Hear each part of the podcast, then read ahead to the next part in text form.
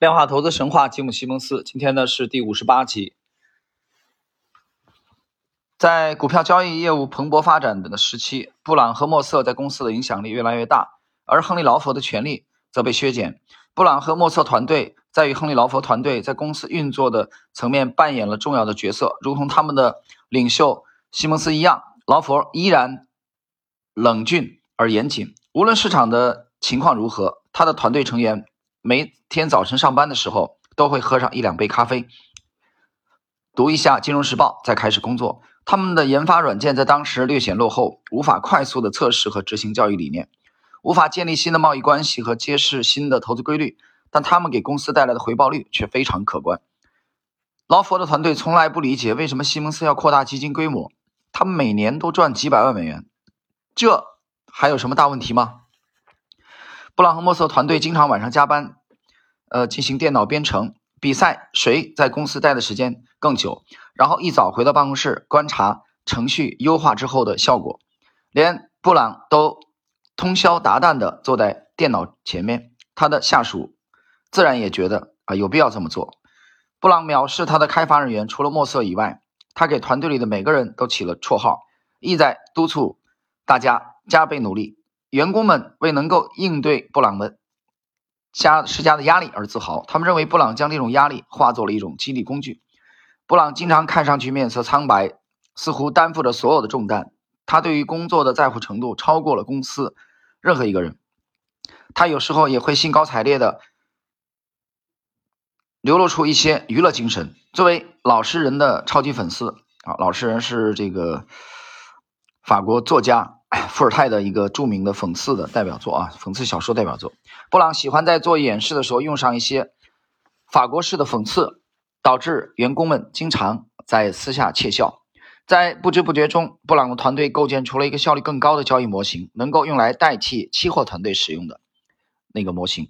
当他们向西蒙斯展示新的研发成果时，西蒙斯对于他们偷偷摸摸建了一套模型很不高兴。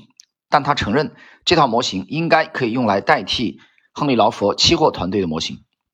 到了2003年，布朗和莫瑟的股票交易团队赚取的利润已经是劳佛期货团队的两倍，仅仅在几年之中就带来了巨大变化。作为对于公司明星员工的奖励，西蒙斯宣布将布朗和莫瑟提拔为文艺复兴科技公司的执行副总裁，联合管理公司所有的交易、研发和技术分析工作。劳佛曾经一度被认为是西蒙斯的准接班人，那个时候他却被任命为公司的首席科学家，负责处理内部的各种技术问题。布朗和莫瑟代表着大奖章的未来，而亨利·劳佛则代表着过去。在杰斐逊港湾旁的小酒吧比利一八九零餐厅享用了芝士汉堡午餐之后，西蒙斯告诉布朗和莫瑟，他正在考虑退休。你们会接替我，西蒙斯告诉他们，希望两人成为公司的联席 CEO。当消息传出后，一些员工坐不住了。布朗的团队能忍受他的咒骂，但其他人无法忍受布朗。有一次，在和纽约办公室负责财务和投资关系维护工作的一名员工通电话时，布朗发泄了他的愤怒：“你就是一个傻瓜。”而莫瑟虽然和布朗沟通顺畅，但是在团队会议中，他几乎一言不发。他就算说话，通常也是在情绪激动的时候。莫瑟一直以来都很喜欢和下属辩论，更是经常在午餐室直言不讳地挑衅下属。通常，莫瑟的挑衅集中发生在尼克·帕特森身上。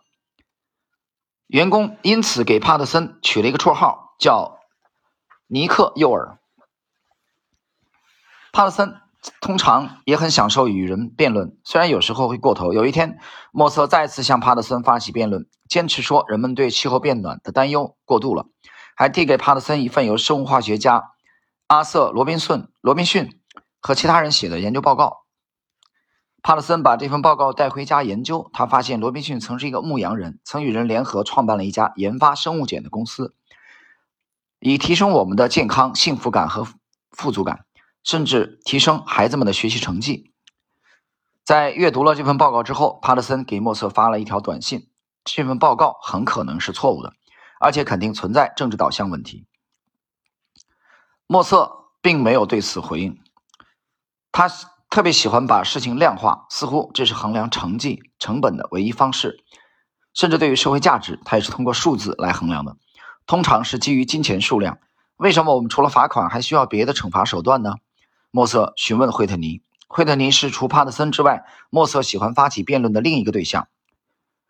惠特尼反问道：“你到底在说什么？”莫瑟的一些言论只能用“可恶”来评价。布朗的妻子玛格丽特记得，有一次莫瑟尝试量化政府在。非洲裔人口上花费的金钱，包括协助管理刑事犯罪、创建学校、财政补助等。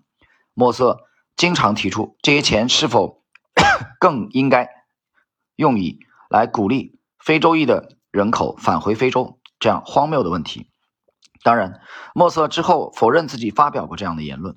奇怪的是，当莫瑟在办公室和人辩论工作问题时，他是一个讲求明确证据的科学家，但当涉及他自己的观点时，却总是基于脆弱的数据得出的结论。有一天，莫瑟带来一份研究报告啊，这个报告显示，当美国在日本广岛和长崎丢下原子弹之后，核辐射反而延长了当地居民的寿命，说明核战争没有大家想象的那么令人担忧。研发人员对这种伪科学报告感到震惊。莫瑟是午餐室内级别最高的人，于是，一些员工在用餐的时候谨言慎行，不愿意去挑战他们的。老板有一次，莫瑟向一个年轻的研究人员，同时也是公开的无神论者，宣称自己并不相信进化论，并给了他一本神创论的书。虽然莫瑟本人也根本不相信神，这本书里边没有充分的论证进化论的谬误。莫瑟对这名员工说：“对于当时的大多数员工，甚至那些与他辩论的对象来说，莫瑟只是一个煽动者，有时候有些搞笑，让人厌烦，但总体来说无伤大雅。”但接下来。他们的观点将发生改变。各位，以上呢是本集的内容啊。这个 其实这集主要是呃讲了一下西蒙在两千零三年前后大奖章公司的呃最显著的变化，就是莫瑟和布朗团队的股票交易团队他们的业绩明显的超过了亨利劳佛的期货团队。而在早期，很多人没有意识到啊，没有想象到这种巨大变化是这么快发生的。所以这三个人的定位。亨利·劳佛代表着大奖章的过去，彼得·布朗和罗伯特·莫瑟意味着大奖章的未来。好了，我们今天这一集五十八集就到这里。